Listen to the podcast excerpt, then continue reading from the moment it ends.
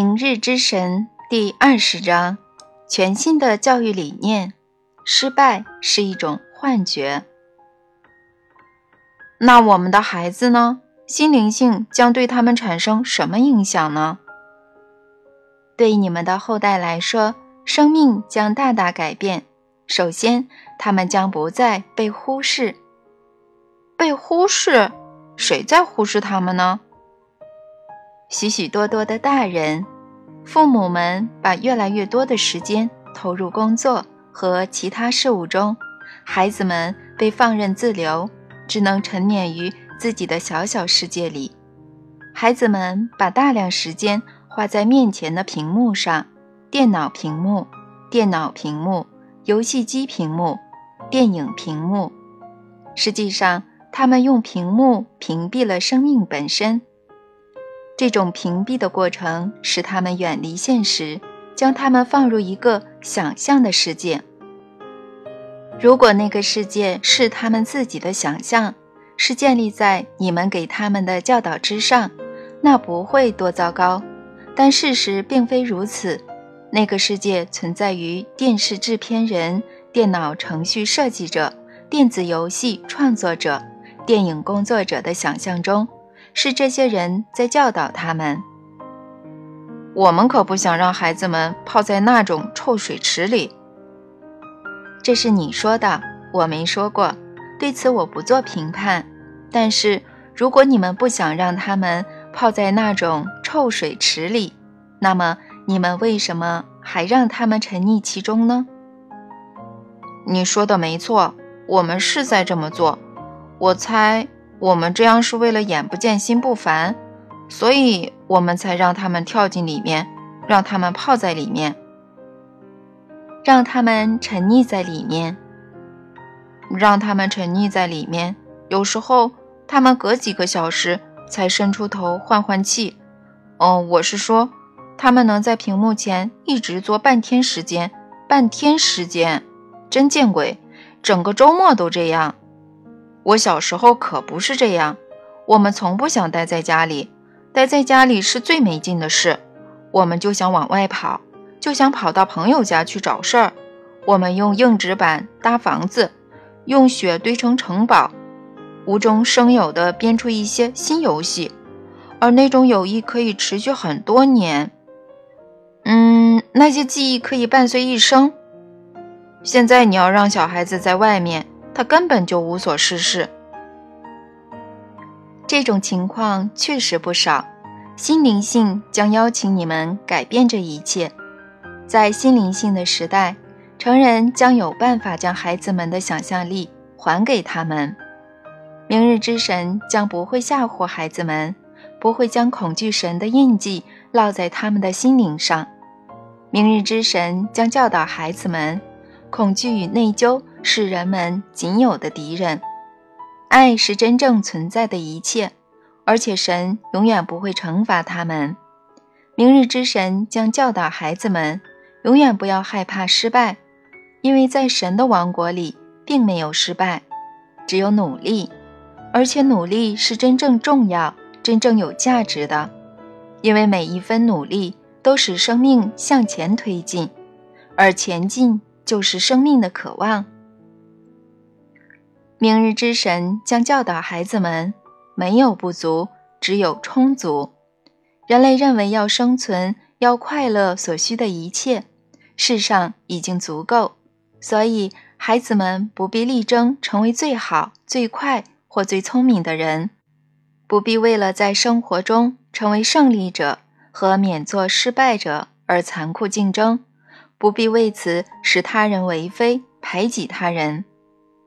明日之神将教导孩子们：没有失败者，只有迷失者。而且，明日之神还将教导孩子们：没有人会永远陷于迷途，每个人都将某一天找到回家的路，回归爱的路，回归神之核心的路。而且，对那些迷路者，他们内心想做的事，或许不是嘲笑、评判、谴责，而是伸出援助之手。为他们指出一条回家的路。明日之神将教导孩子们：他们与神一体，而且在他们的日常生活中，他们可以像神一样行动，可以像神一样存在。而且，明日之神将为父母们提供教导的工具，那些工具将是心灵性的信息。哦，我的天哪！我真是太感动了，我感动的都要哭了。为了你过去对孩子们所做的事，你可以哭泣，但是不要为了你将会对他们做的事而哭泣，因为未来是光明的。哦。你所描述的未来确实是光明的，但是你肯定这一切都会发生吗？你想让它发生吗？是的。你愿意努力让它发生吗？是的。那它就会发生。那我们的学校呢？他们将会是什么样的呢？我们接受明日之神，他们将接受到怎样的影响呢？或者他们会受影响吗？哦，是的，人类接受明日之神之日，生命中的一切都将受到影响，而教育将是较早被影响的领域。在人类转变的过程中，教育是需要使用的最重要的工具。掌握权力、依附权力的人对此心知肚明，所以他们千方百计削弱或控制人民的教育和学习。控制人民的方法。就是控制他们的思想，而这样做的最佳方式是从年轻人开始，把他们送进同类的学校，教给他们同样的东西，让他们对其他知之甚少，甚至告诉他们扩大知识面、了解更多东西的愿望是不可取的。政政府和教会开办的多数学校都是这样运作，教育的重点是。让学生死记硬背某些资料，是对他们进行连续不断、潜移默化的文化灌输。在心灵性中成长起来的教师将理解，让孩子们记住某些事实，是在让他们重复过去；而引导孩子们探索概念和理念，如公允、宽容、平等、诚实，是在邀请他们。创造新的未来，因为他们可能与你们的想法不同。那正是我们所担心的。为什么呢？你们对自己以往的生活那么骄傲吗？你们真的想要孩子们重复你们的过去？这个，你怎么这么说呢？你们表现的就是这样。你们的社会基本不鼓励新思维。对成人尚且如此，更别说对孩子们。是的，你们只想要同类的人随大流，却没有真正的质疑和明显的偏离。宗教方面显然如此，政治方面也是如此。如果你们希望赢得选举的话，经济、社会制度、教育等各方面无不如此。不许，不许，不许偏离常规。新灵性产生的新教育方式将是怎样的呢？它将打破常规，它将把灵性引入所有研究领域，将对每个主题进行价值观的探索，以便孩子在生命的早期就能觉知，一个人最根本的神圣信仰与其日常行为紧密相连，整个社会也是如此，可以为孩子的一切经历提供一种背景。使之在核心层面成为一种灵性体验，沉浸在这种背景里，学生将学会利用灵性工具解决生命的问题，应对生活的挑战。我想知道，教育工作者会不会承认，孩子们以后将面对的多数问题与挑战，其实与几何、地理、生物、历史等课程关系不大或毫无关系，但却，嗯，与公允。宽容、平等、诚实等理念息息相关。在心灵性所孕育的教育环境中，他们将会承认这一点，因为教育威力巨大，因为以往的教育十分低效或意在前置。心灵性的工作正可由此切入。如果目标是推动人类从低级社会进入高级文明，是使自私暴力的生命转变为具有关怀、分享、慈爱精神的生命，那么很多人需要接受再教育。这样做的第一步就是从教育中永远去除惩罚。去除惩罚？是的，在心灵性的时代。强制和惩罚将不再是教育过程的组成部分。你说的是体罚吧？你们告诉孩子永远不该故意伤害他人，但你们却打他的屁股，这不是在叫他变得更好，而是在告诉他，身体暴力就是居于支配地位的人处理问题的方式。你们向孩子展现的行为，正是你们要求孩子。不要展现的行为，但是肯定要为其他形式的惩罚留有余地，比如罚站或罚写三百遍“我再也不打人了”。没有余地。可是，那老师怎么对付那些不守规矩的孩子呢？有时候只能采取惩罚的方式，就连最权威的教育家都同意。这也不能使惩罚变得正确。儿童发展专家错了。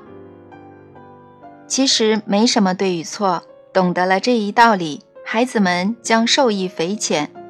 那样，他们长大后管理这个世界时，就不会死抱着那种非对即错的思维模式。没有什么对与错，只有什么行得通，什么行不通。以你们想做到的事情而论，如果你们想做到的事情是让孩子改变行为。更别说帮助他们建立正面的自我形象。顺便说一声，只有从这个空间出发，他们才能轻易地改变自己的行为。那么，批评或惩罚孩子是行不通的。记住，他们并非只想制止孩子的行为，而是要改变他们的行为，这是有区别的。在制止他人的某种行为时，惩罚或威胁实施惩罚。或许会奏效，但类似行为不久将再次重现。各位家长、各位校长都深知这一点，因为惩罚只能制止行为，但却无法改变行为。这一点我必须多考虑考虑。如果你们知道孩子目前所创造的体验并非是最有利的，那么可以采取与他有效互动的方式。这种方式有很多，但批评和惩罚不在其中。其他有效的方式都有什么呢？这方面的内容完全可以写本书。好吧，我必须说，有些教育专家确实与你持相同意见。他们不认为惩罚有时是最好和最后的手段。阿黛尔·法伯和伊莱恩。马兹利斯的确就针对这一主题写了一本书，对老师和父母们来说，里面充满了无价的智慧。这本书不厚，但却令人惊叹。他列出了很多切实有效的方法，可用来替代惩罚或威胁。这里仅列其中的三种：向有侵犯举动的孩子指出他可以提供帮助，告诉孩子如何弥补过失。让孩子体验其自身行为的自然后果。书中解释了这些方法如何运用，如何切实有效地帮助孩子改变行为。而且他所用的语言浅显易懂，可以让每个人都成为儿童心理学专家。儿童经过启发，的确可以变得自觉和自律。我认为，在展示如何做到方面，世界上还没有人比。法伯和马兹利斯更出色。我同意。嗯，我还想指出，这本不同凡响的书还有两位作者：Lisa 约伯格和罗莎琳坦普尔顿。前者是教三四年级的获奖教师，后者是未来老师们的老师。他们的见解清晰而明确，他们恰如其分的分析极其深刻。这么说。你同意不应为惩罚留有余地，无论在学校，还是在家里，还是在神的王国里。是的，我同意。那么刚才你是在故意唱反调喽？我在做的事是这场对话刚开始时我说我要做的。我在表达我认为某些人想表达的想法。你干得很好，很多人确实相信，惩罚是对付不良行为的恰当有效方法，而且很多人确实相信，神会因为人类违反他的律法而实施惩罚，因此人类有道德权威，有道义责任，针对同类做同样的事情。这些都是不真实的。关于神，关于生命，你们这个物种相信很多不实的东西。这使得你们几乎不可能和平而和谐的共处。这些信念大多是你们在年幼时由大人传授的，你们很多人又以几乎同样的方式将它们传授给你们的后代。是不是可以公平地说，学校在其中发挥了重要作用呢？当然可以这么说。实际上，这么说算是温和的。毫无疑问，采用惩罚和强制方式的学校一直是你们将局限性的，因而是不准确的观念传递给后代的主要途径。而且，你们实际上是特意建立了这种学习场所，只从单一的受限的观点给孩子们讲述生命。正如前面所说，当今世界大部分的学校，无论私立还是公立。都将记忆作为关键的工具，这是因为多数学校的目的就是教导人类的后代去复制父母的生活。确保达成这种效果的最佳方式，就是让孩子们记住他们父母所记得的东西，然后他们就会拥有相同的知识背景，拥有相同的理解，秉持相同的信仰，思索相同的想法。展现相同的行为。接受明日之神的人们想帮助人类放下关于神、关于生命的错误信仰，所以在将来，学校的重点不是让孩子们去复制，而是去创造。复制是一码事，创造是另一码事。在心灵性的时代，教育的重点将是创造，这将被称为创造教育，它将成为。昨日学校与明日学校之间的最大差别。创造教育会是怎样的呢？它将关系到哪些方面呢？它将关系到向年轻人展示他们的真我，它将关系到为他们打开内在的创造者，它将关系到让他们明白和相信，他们自己就是自身体验的源泉。就是个人生活的权威，它将关系到让他们回归自己的内在智慧，并鼓励他们塑造自己的内心。它将关系到向他们具体展示如何做到这些。它将区别于旧学校，因为它将关系到唤醒而非麻痹孩子们的心智，解放而非束缚孩子们的心智，打开。而非关闭孩子们的心智，它将关系到扩展而非压缩他们的心智，释放而非紧固他们的心智。最重要的是，它将关系到连接他们的心智、灵魂与身体，并体验这三者合一。而且归根到底，将关系到体验一切合一。创造教育将关系到体验一切合一，以及体验你的自我为创造者。目前很少有学校教这些，很少。我不知道是不是有哪所学校教这个。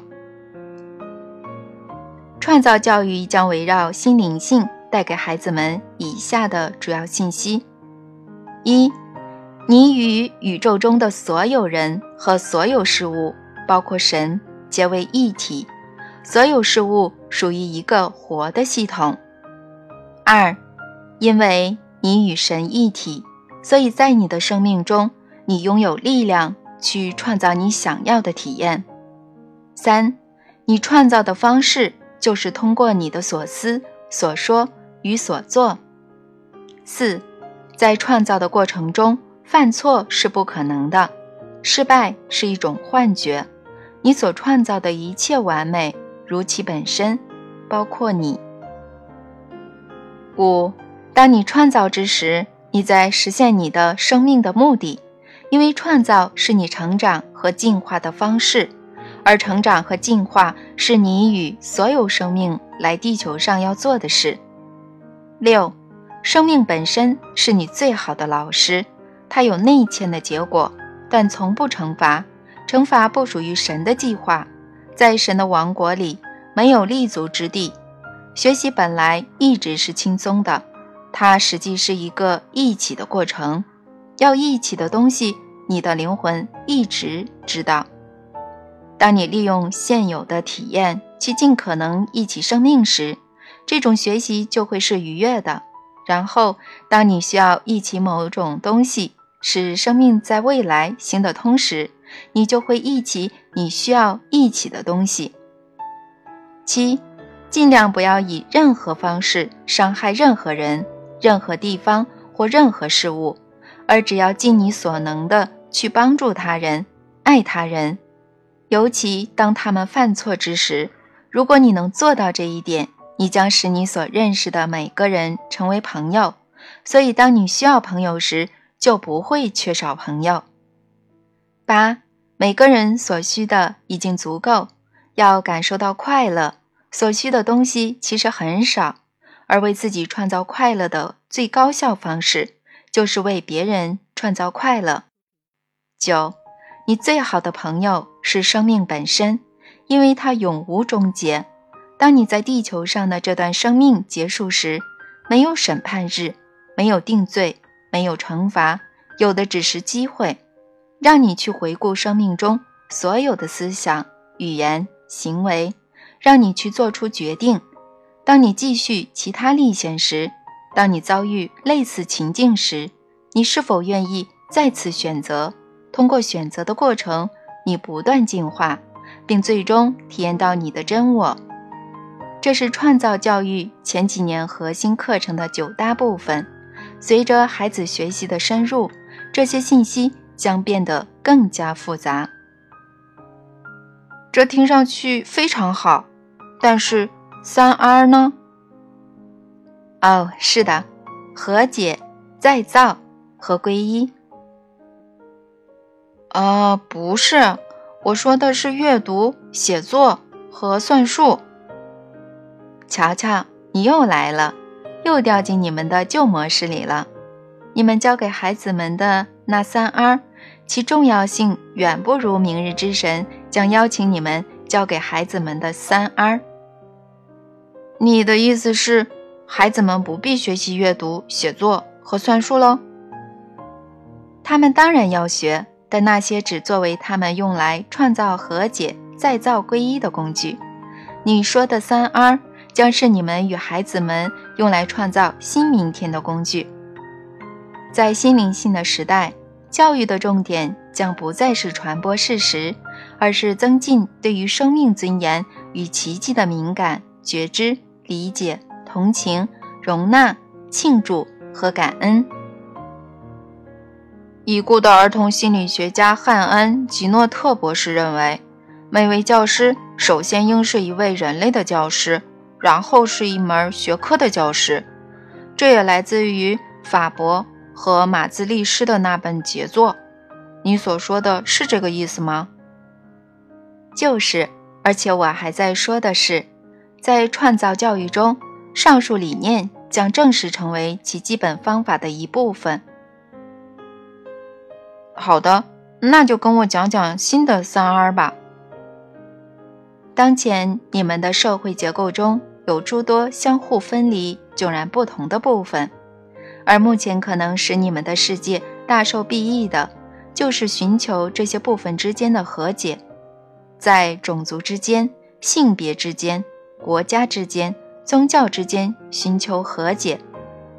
和解必须包括承认你们在追求自身更美好生活时相互做过的事情，坦白过去所有的错误。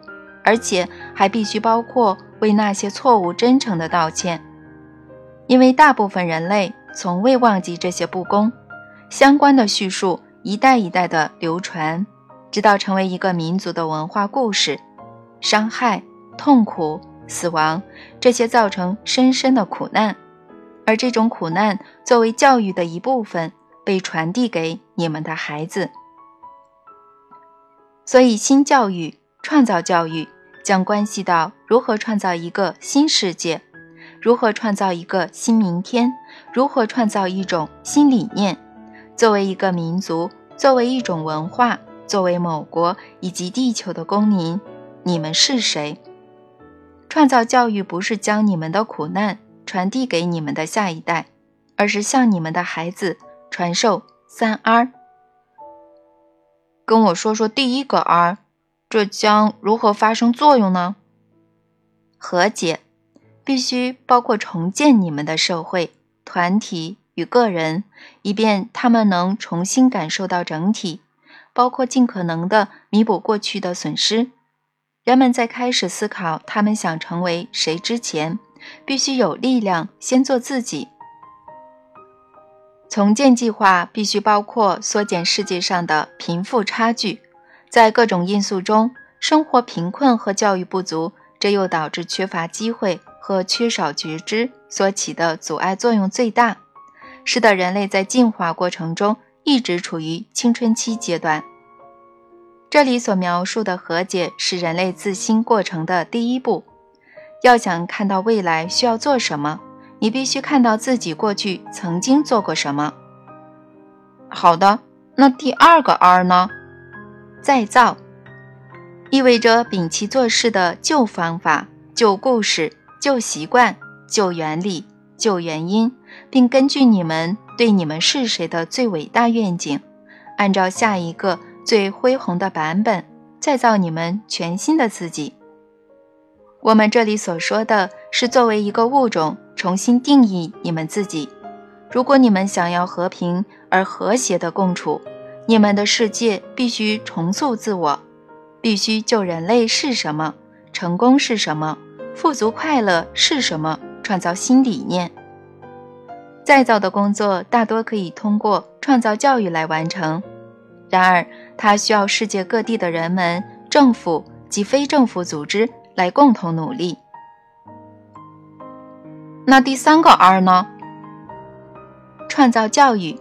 顺便说一句，它既面向儿童，又面向各年龄段的人提供课程，将一直鼓励人类寻求体验与所在一切的归一。这意味着与神、与所有人类的归一，这意味着与各种形式的所有生命心智融合，这意味着成为一。在新的三 R 之中。最后一个或许是最重要的，因为如果这个完成，其他一切将自然到位。认识到你们是一的存在，生命中的一切其实是一物，是一物的展示，你们的整体体验就会永远改变。好吧，我想我理解了。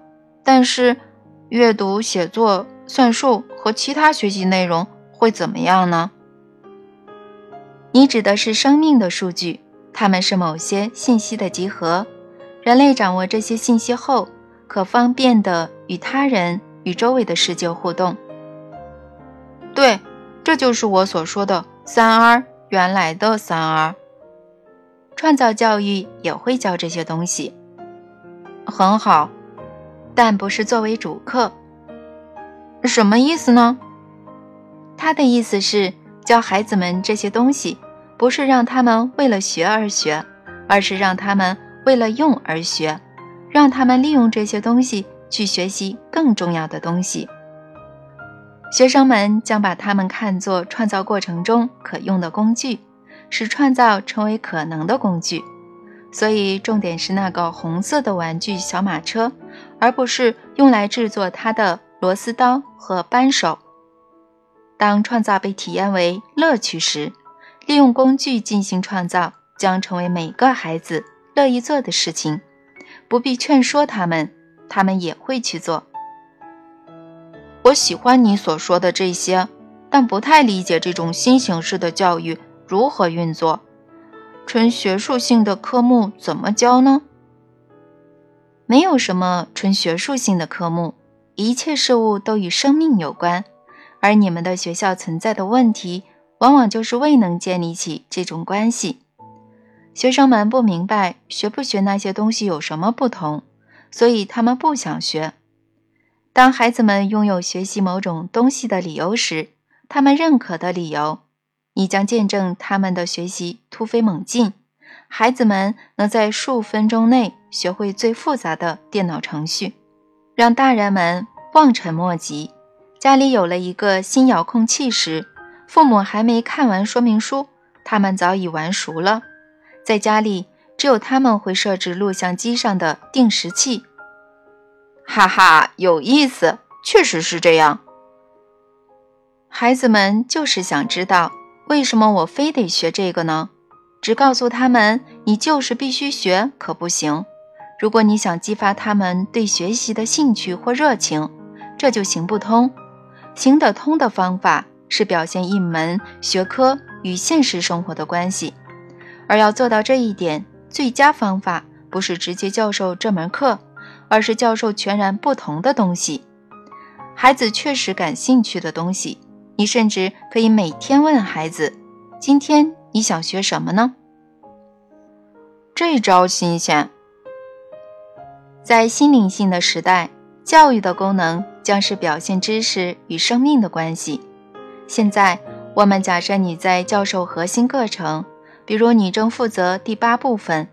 每个人所需的已经足够，要感受到快乐，所需的东西其实很少，而为自己创造快乐的最高效方式。就是为别人创造快乐。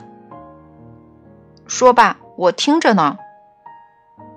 要教这一部分，不能一蹴而就，而要贯穿整个学年。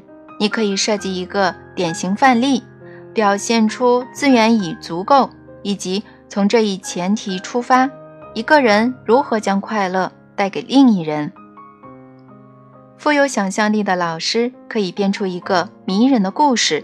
或启发孩子编出这样的故事，在故事当中要让另一人感到快乐，就需要用到那种叫做数学的工具。老师可以将问题嵌入到自己的讲述中，然后邀请所有孩子在一起合作，共同寻找解决问题的办法。如果老师创作的故事引人入胜，孩子们就乐意去寻找解决问题的方法。而且他们会利用任何可用的工具去解决问题。通过这种方式，我们就可以让孩子们明白，学习利用工具是快乐的事情。是的，这是一种方式。是的，想象力丰富的老师每天能发现几十种其他的方式。孩子们将参与探索和体验生命概念。这是学习一种事实，一个等式，一种方法，一个公式，不再是为了学习而学习，而是将它们作为达到目标的手段。是的，就是这样。你已经懂了。每位教师应首先是一位人类的教师，然后是一门学科的教师。的确如此。我喜欢这种模式，我太喜欢它了。但是，创造教育并非只是方法不同，它所教授的内容也有极大不同。心灵性有一条早期的信息是：你创造你自己的实相，所以创造教育会花很多时间开发孩子们的自然能力。现在可是进入了危险地带，有些父母可不想听这些东西。你们的社会将来会扩展其思维，会探索新的可能性。它不会一直困在昨日之神的恐惧与限制中。不久后，冥想将成为学校日常课程的一部分。有些学校已经在这么做。孩子们将被鼓励与他们的第六感接触，并训练使用、扩展他们的直觉力。我无法相信这个。我无法相信有学校会教这个，会教孩子们如何运用这种能量。那是因为昨日之神是一位嫉妒的神，他不想让人们知道这种力量，更别说运用它们。反之，明日之神将明确告诉人类，神赋予你们这些能力，就是要让你们去运用它们，没有丝毫的罪过。嗯，就像性一样。是的，就像作为另一大谨记的性一样。我们可以在这场对话中谈谈性吗？我们可以谈，而且我们会谈到。好极了，关于那个，我有话要说。我就知道你有话要说。嗯，不过现在还是接着谈直觉力吧。我们真的要在学校里教孩子们这些东西吗？当然是的。为什么不呢？学校是孩子们了解生命的地方，对不对？而这是生命的一部分，一大部分。为什么你们要忽略它呢？啊，你知道的，他们确实说，目前我们只利用了大脑很小一部分，或许还不到其全部能力的百分之五。但是我们不愿意开启心智的惊人奇迹，因为害怕冒犯那位嫉妒和愤怒的神。不过有个好消息，明日之神既不嫉妒也不愤怒。他不会吗？不会。嗯。所以你们的孩子们将自由地关注那百分之五之外的东西。当他们开始探索另外百分之九十五，或利用其中很小一部分时，他们所能做到的、所能知道的、所能体验到的。将令你们惊讶异常。创造教育的工作重点之一，就是将孩子们带到这个门槛，并温柔地邀请他们跨过去。有些孩子已经在那个地方了，尽管他们从未在学校接受过这种教育。目前，这个星球的各个角落正在涌现这样的孩子们，他们对生命有更高的觉醒和更广博的理解能力。是的，这预示着人类即将来临的进化提升。现在，越来越多的孩子对当下时刻有了更多的临在感，对其中蕴含的种种机会会更加开放。有些人喜欢将这些年轻人称为“深蓝孩童”。实际上，我就曾主演过一部这方面的电影，片名就是《深蓝孩童》。我和詹姆斯。特怀曼共同担任编剧，他还是执行制片人。影片的制片人和导演是史蒂芬·西蒙，他制作的电影还有《美梦成真》《时光倒流七十年》等。这部影片引起大量关注的原因在于他提供的信息，嗯，即这些孩子可以改变人们的生命，而我们若能聆听他们，将从中受益。小孩子要牵引他们，完全正确。但我现在有点嫉妒，我们这些大人呢？对我们来说太晚了吗？我们就不能接受一点创造教育吗？你们当然可以。实际上，你们可以是提供这种教育的人。你们现在就可以开办心灵性学习班，每周或每两周把人们召集到一起。共同研究创造教育以后要教给孩子们的那些信息。人们怎么做呢？那些东西他们甚至不懂，怎么去上课呀？学习某种东西的最佳方式就是教授他，径直去做，去开办这种学习班，将它叫做心灵性非正式学习小组，走出去买一些前面提到的书籍。然后围绕他们组织一种课程，给小组成员布置阅读作业，然后将大家聚在一起讨论那些材料，创造一种学习环境，让老师像学生一样进行研究探讨。你不必懂得所有的一切才去教授他，你只需去了解更多，而且将你的成长过程与他人共享。要记住，好老师的教学方式。不是灌输，而是启发；不是填鸭灌鹅，而是循循善诱。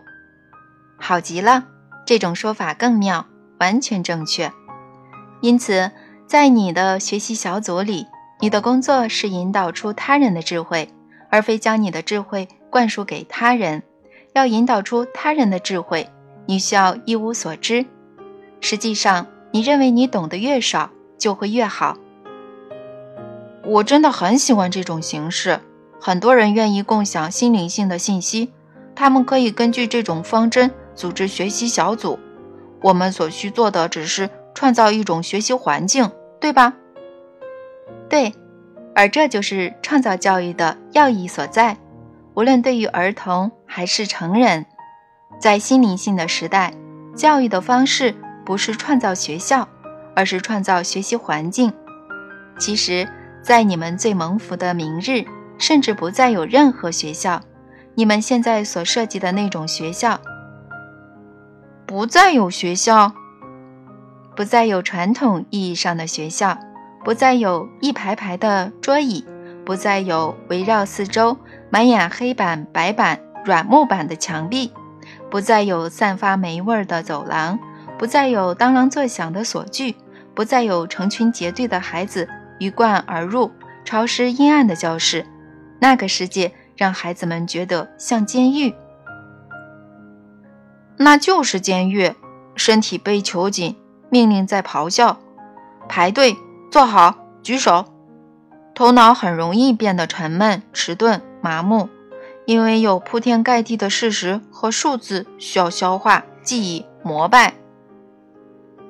这些老式学校将被学习社区取代，社区里的学生将不再按年龄和性别分隔，而是自然地按兴趣结成群组，不论年龄、性别、种族、文化背景如何，年长者与年幼者将在这些群组中聚集。年长的告诉年幼的，他们都发现了什么，还有什么没搞懂。年幼的提出问题，建议新的表达方法和研究思路，而年幼者的表现常常令年长者瞠目，并受益匪浅。